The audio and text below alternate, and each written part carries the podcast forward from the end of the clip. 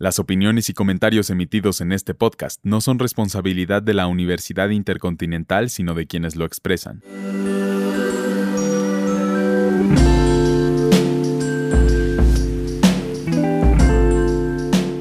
Hola, bienvenidos al Week Podcast. Yo soy Gerardo Gómez y en esta ocasión hablaremos de una de las escritoras contemporáneas más importantes.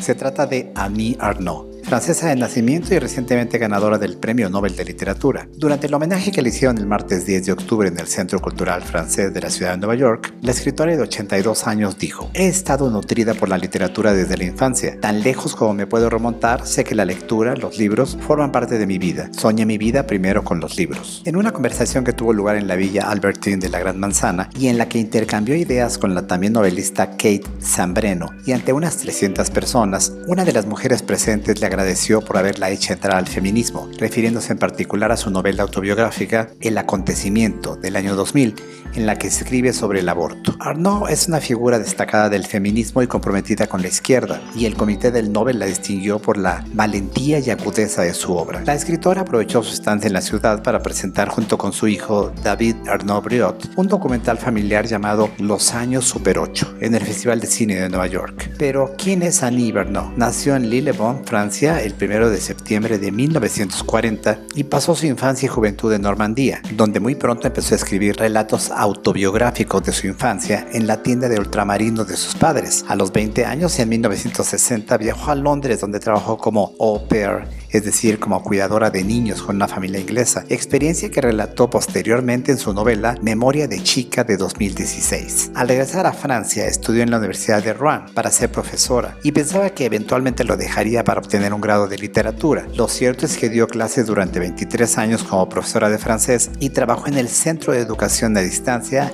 hasta el año 2000. Su obra literaria está llena de relatos personales, narrados de forma directa, la vida de su madre en Una mujer de 1988, el ascenso social de sus padres en El lugar de 1983, su matrimonio en La mujer helada de 1981, su aborto en la ya mencionada El acontecimiento o el Alzheimer de su madre en no he salido de mi noche de 1997. Annie Arnaud ha sido admirada como narradora que se expresa en primera persona y por sus reflexiones autobiográficas. Ha recibido múltiples premios como el premio Renaudot por la Academia Francesa, el premio Estrega de Italia el premio de la Academia de Berlín y el pasado 6 de octubre la Academia Sueca le concedió el Premio Nobel de Literatura, siendo la primera mujer francesa en obtenerlo. La escritora al recibir el premio le dijo a los reporteros que implicaba una responsabilidad para continuar la lucha contra la injusticia. También declaró que aunque la literatura no tenía un impacto inmediato, ella sentía la necesidad de mantener la lucha por los derechos de las mujeres y los oprimidos. Gracias por escuchar este capítulo. Les